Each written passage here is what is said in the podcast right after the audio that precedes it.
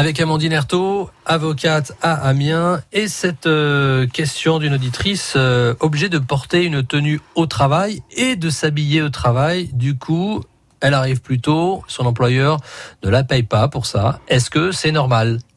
Alors, euh, c'est normal, oui et, et, non. En fait, lorsque vous êtes obligé de porter une tenue au travail, que c'est obligatoire, mais qu'en plus vous êtes obligé de la mettre une fois que vous arrivez sur votre lieu de travail, euh, le Code du travail impose à l'employeur d'accorder des contreparties pour le temps d'habillage et de déshabillage. Euh, alors, quand est-ce que vous allez avoir des temps d'habillage et de déshabillage? Euh, Si vous manipulez des produits chimiques, euh, si vous devez enfiler une combinaison spécifique, etc. C'est pas pareil que si vous êtes obligé de passer le t-shirt quick avant de rentrer, ou ça vous pouvez le faire de chez vous. Mmh. Là, c'est vraiment la loi a prévu une contrepartie pour celui qui est obligé de se déshabiller, en gros de passer au vestiaire avant d'aller bosser et de, alors même s'il ne se déshabille pas après, Toujours est-il qu'il est obligé de passer au vestiaire le matin. La seule euh, obligation de porter une tenue, ça donne pas le droit à la contrepartie. C'est le fait de s'habiller sur le lieu de travail. Et qu'est-ce que c'est les contreparties? C'est pas forcément du temps de travail rémunéré.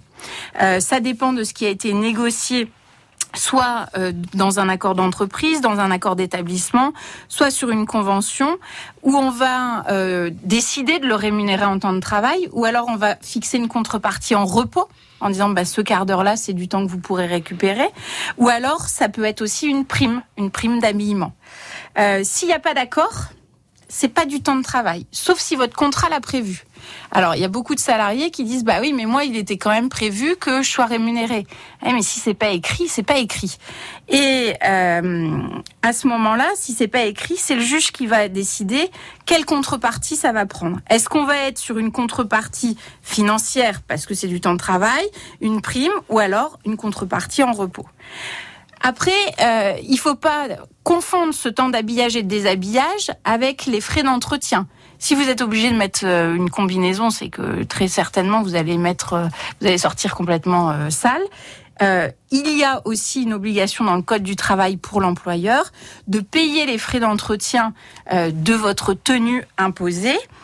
Et ces frais d'entretien ne se cumulent pas avec les frais qui sont liés au temps d'habillage et de déshabillage.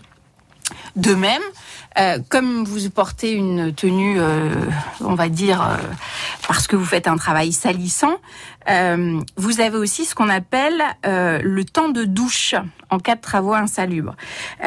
il faut savoir que le Code du travail prévoit le droit au paiement d'un quart d'heure de douche au minimum par jour de travail. Et la rémunération du temps de douche, ça ne peut pas englober encore le temps d'habillage et de déshabillage ou les frais d'entretien. Ce n'est pas la même chose. Et ce temps de douche, il est rémunéré au tarif normal des heures de travail sans être décompté dans la durée de travail